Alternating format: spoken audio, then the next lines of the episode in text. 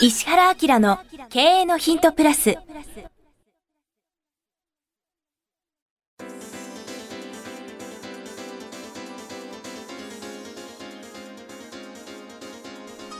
ポッドキャスト石原明の経営のヒントプラスは勝てるビジネスモデルや売れる仕組みの作り方経営者や起業家が持っておくべき能力とその磨き方リーダーの育成や強い組織の作り方などについて経営コンサルタントの石原明がリスナーの皆様からのご質問に直接お答えする形でお伝えしていく番組です。企業を継続発展させるためのノウハウを提供する日本経営教育研究所株式会社がお届けいたします。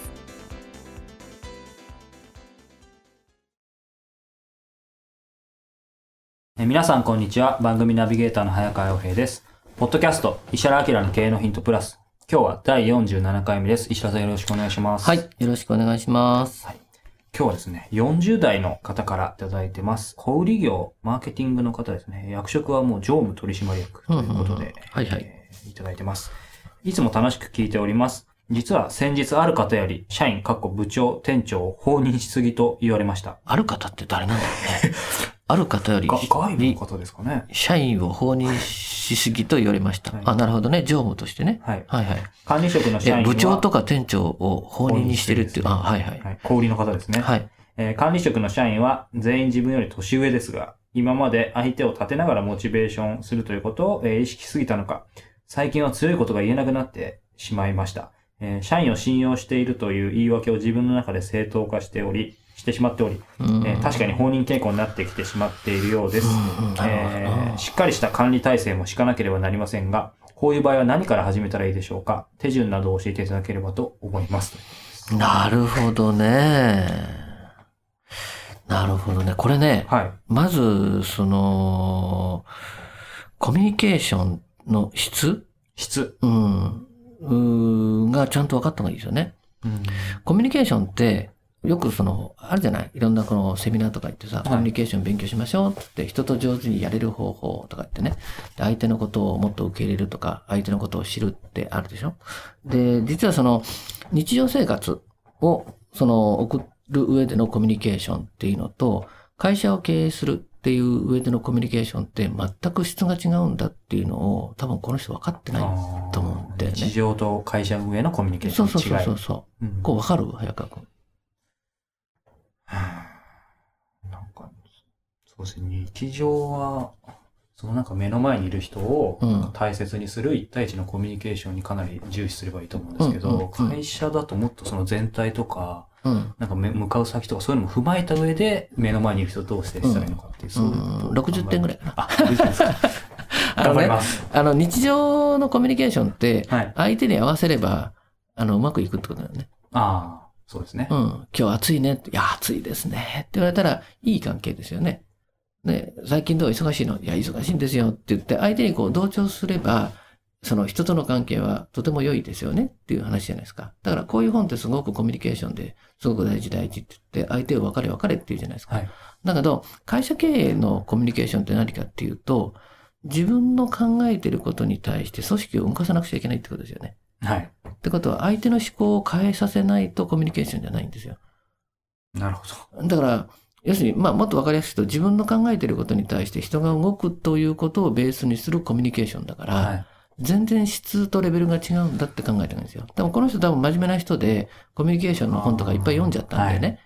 だから、同調しながら、あの、相手を立てながらとかってやったんだけど、これやっていくとどういうことが起きるかっていうと、誰が経営者か分かんなくなって秩序が発生しなくなるっていう感じなんですよね。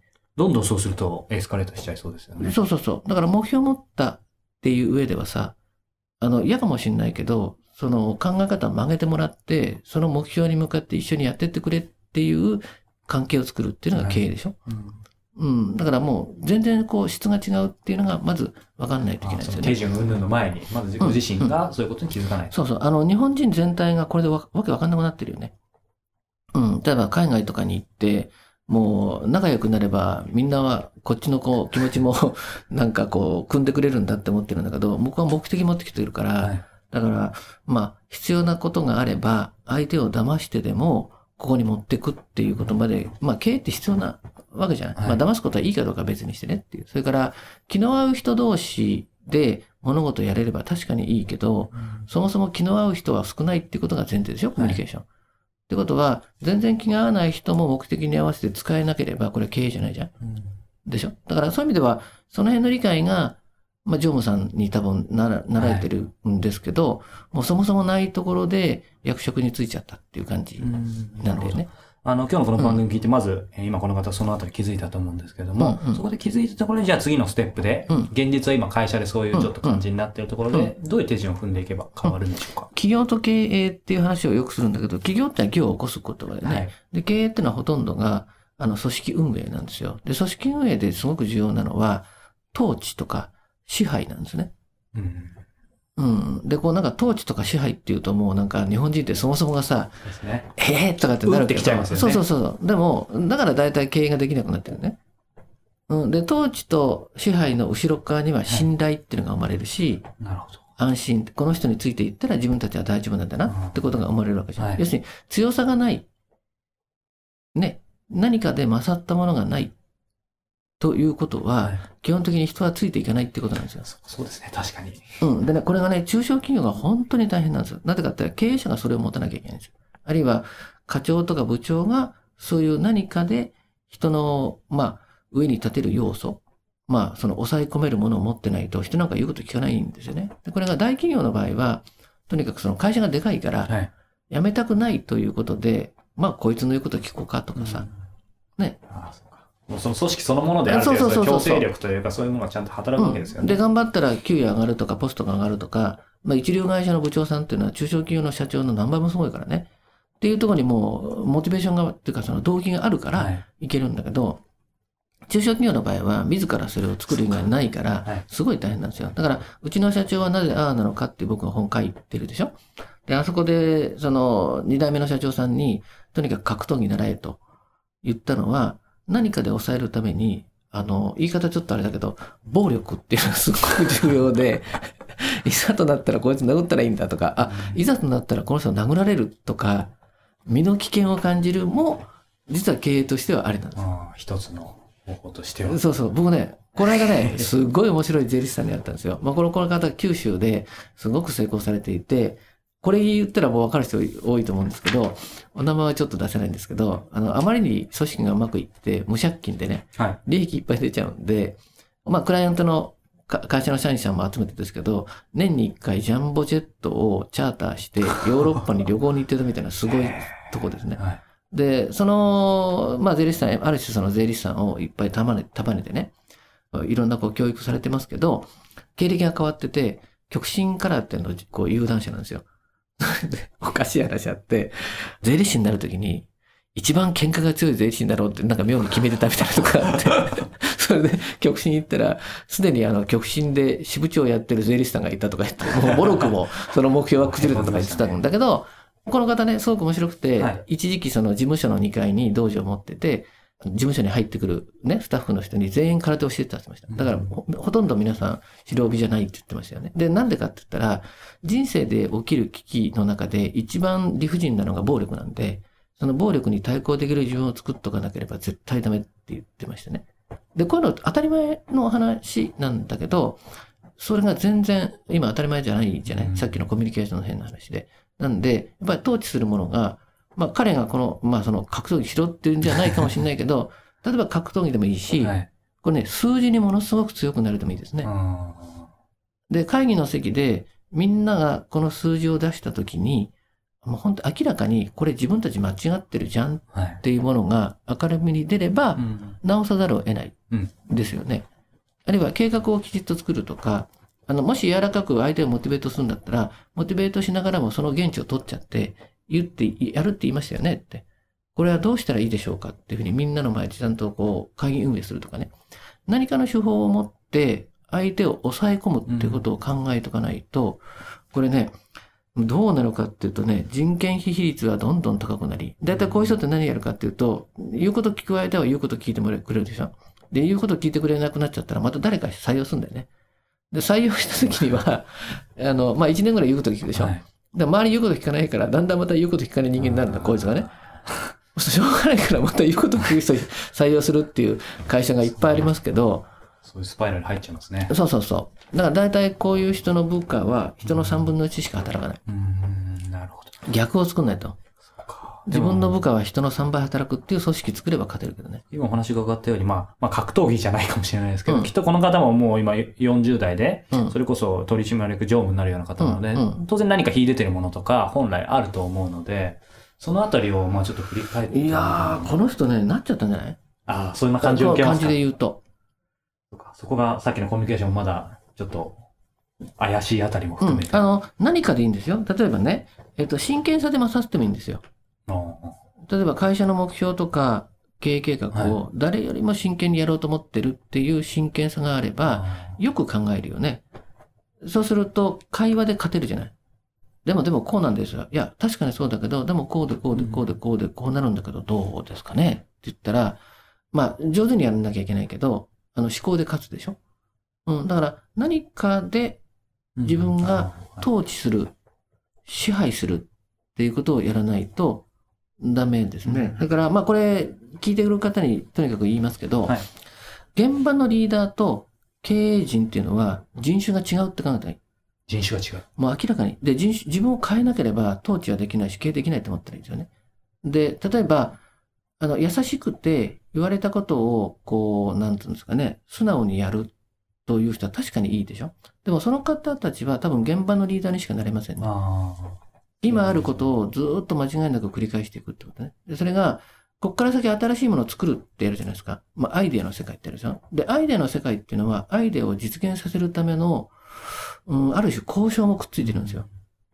うん。ということは、コミュニケーションの能力でも能力でもさっき言った、自分の思ってることを人を曲げてでもやらせるってことをしなくちゃいけないんで、そこの強さなあ。り、何かを持たなければいけませんねってあとはやはりまあそう自分が変わった時に、うん。当然それを受け入れられずに、うん。え圧力が生まれたり、うん。まあ、場合によっては辞めてしまう人もいるかもしれないですけども、その信念のもとだったらそれはまあ恐れないでやる部分も。あの、ここもまた問題でね、人が辞めることを良くないと思いすぎです。いや、もちろん、その、雇用したからにはね、なるべく辞めない方がいいんだけど、でも人が辞めない組織はいい組織じゃないよ。3回転ぐらいするように考えろっておっしゃってまし、た常に、うん、何パーセントかの人は入れ替わってないとダメですね。ああ、むしろ。そうそうそうそう。うん。この人経営できるか、この人経営できないかって僕はそういうとこ見てるんだけど、この間もちょっとあの貿易やってる人がいてね。で、その貿易やってるからには、外国語喋れるんですかって言って僕質問したんですよ。まあまあ、すごい若い経営者ですよ。30代ぐらいでね。いや、全然喋れませんって言ったんですよ。その彼はね。で、僕が言ったのは、あの、喋れないことでいいことはたくさんあるでしょって言ったら、そうですって言ったんですよ。で、例えばねって言って、通訳怒鳴ってるでしょって言ったら、はい、通訳怒鳴ってますって。でも相手に向かった時にニコッとするんですよって。相手どう思通訳にとなって、交渉する相手にはニコって笑ってるんですよ。これ相手、交渉される相手どう思う？なんだこの人ってやっぱお思うんじゃないですかね。この人に何かすると危ないって思うでしょ。思いますね。うん。で、そういう、だから相手を説得できるんですよ。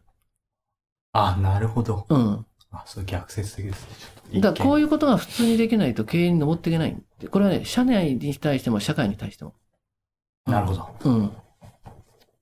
じゃあ、その方は、そういう、まあ、素養は逆にあるってことなんですね。うん。でね、まあこれなかなか難しいんだけど、あの、教えて育つものではないですね。だから元々がそういう、そういう持ってた方がいいんですけど、これ早川君もさ、あの、いろんな人にあるでしょでね、あるレベル超えた人って、やたら迫力ない？ありますね。もう、圧倒されますよね、やっぱり。それってそれなの？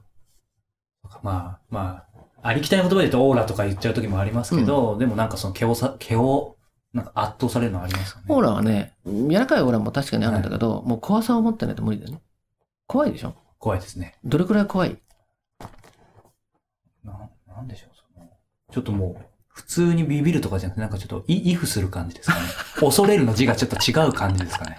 だ早川君も、はいそういうのみんなに教えてないのよ。ああ、そうですね。で、僕はあの、早川君が、その、インタビューしてる人たちの大体雰囲気って僕わかるんだよ。はい。よくそこに入ってくるなと思いながあら、ーニコニコして見てるんだけど、ねなんでそこに入っていけんの？いや、でもやっぱり、あの、前々回ぐらいもお話ししましたけど、自分のやってる分野で、もう8年ぐらいやってるので、いい意味で、あまあ、麻痺してきたというか。ーまあ、その怖さよりも興味の方が勝ってああ、そうですね。会いたいみたいな。でメディアって得だよね、そうやって考えるとね。はいで、これがメディアの場合はさ、まあ、あある種メディアっていうその、守られてるものがあるじゃないね。これが本当の意味で交渉で相手と会った時どれくらいビビると思あーもうその10倍以上でしょうね。ううんうん。でねそれを持ってるから、1000人とかさ3000人とか1万人を統治できるなるほど。あ、腑に落ちました。の。うんうん。だから役員がもう本当に規律正しくさ、うんもうニコニコしてる時の方がやばそうな顔してるっていうの。ね？わかる？はい。僕あの、ちょっと今日話が脱線してるんだけどさ、黒猫大和の創業期に小倉正夫さんね、はい。なんかとずっとやりとりしてる方の話を聞いたことあるんですよ。ね、小倉さんってなんか本読む限り優しそうに見えなあーはい。い。ね、あの、小倉さんの経営学なんて最高にいい本でしょ？で、僕、嬉しいからそうやって聞くんだよね。はいで小倉さんってどんな人だったの？って言ったらね、もう超怖いって言ってたね。で、ある時に、その、まあ、業績もすごい上がって、ね、なんか記念のパーティーみたいなのがあったんだって。はいで、例えば関東から日本を半分に分けて、西の方の社長社長全部集めて、何百人も集まって、乾杯の挨拶するときにね、はい。あの、君らのやる気は分かったけど、本気じゃねえなって言ったって。おかしくないこの話。なるほどお前たちのやる気は分かったけど、まだ本気じゃねえとかね。それで、あの、乾杯の挨拶だよ。で乾杯の挨拶で、ビール持ったまんま、みんなだよ。2時間喋ったって。そしたらみんな、ビール持ちながら手が震えてたって言ってたけど、ね、おろせないんだって、このビールを。迫力で。2時間。2時間。もう手が震えておかしくなったって言ってましたけど。そういうことなんですね。そう。だから会議の時に、会議の時に、これあの、もうそうだろうとあ、もう君いらないから、そこの窓から外出てって言われたって、おい何回だよ、みたいなさ。まあ、それ僕メディア時代にはありますけど、似たようなことが。でもそうか。すごいですね、それは。うん。だから、そういう意味では、まあ、普通にそこ行かなきゃダメなんだよ。統治っていうことを考えてない。だから彼、彼なんかは、そういう情報が多分ないから。あで、今かわいそうなのは、ビジネス書とかもみんな優しくなっちゃってるでしょ？ね優しくなっちゃってるのは、ある種、なんですかね、うんあの、みんなをこう、弱い人間にさせてるような、ねうんうん傾向がすごく強いね。強いのないですもんね。うんそうそうそうそう。なるほど。あのーまあ、今、大倉さんの話も聞,、いてですね、非常に分かったんですけども、あのー今日の話を、えー振り返ると、えーまず、きっとこの方、そのコミュニケーションの質っていうところ、日常のコミュニケーションと、その、まあ、会社というか組織のコミュニケーション。統治するとかね、目標を達成するっていう上では、質が違うでしょ。うん相手の考えを曲げなければいけないってことだよね。その上で、まあ、ご自身が今、その、石田さんおっしゃったように、統治とか支配っていうところで、まあ、何ができるかっていうのを少し振り返って、そう。まあ、変わってみることからですね。こそ数字とか強くなればいいんじゃないかな。ああ。これもあの、うちの社長はなぜああなのかにはい書いてあるでしょ。で、そこで何か勝てば、絶対 OK だよね。数値は説得力ありますね。うん、だって、このまま行ったら倒産するんですっていうのは本当の話じゃん。でしょ？なんでですか？だってこうでこうでこうでこうでこうでこうでこうだもんって言ったら、どんなに気の弱い社長だって普通に喋れるでしょ説得できますよね。はい。だから、あの、暴力と、まあ、暴力だと、その、経営の数字っていうのは、会計っていうのはものすごく経営者を助けるんですよ。なるほど。前ほら、地震塾っていうね、そういうことを勉強した方がいいっていうのは、ものすごく現実的に役に立つからなんだけどね。うんうんなるほど。いや、非常に勉強になりました。えー、今日の方もぜひ、えー、前回次30回以上聞いていただければと思います。はい。えー今日はどうもありがとうございまはい、した。ありがとうございました。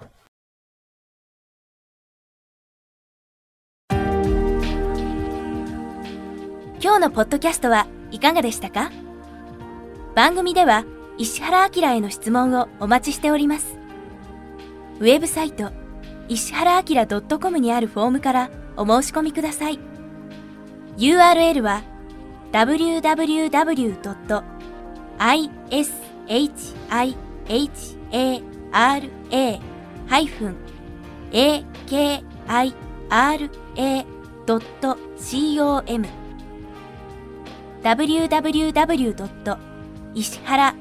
-akira.com です。それではまたお耳にかかりましょう。ごきげんよう。さようなら。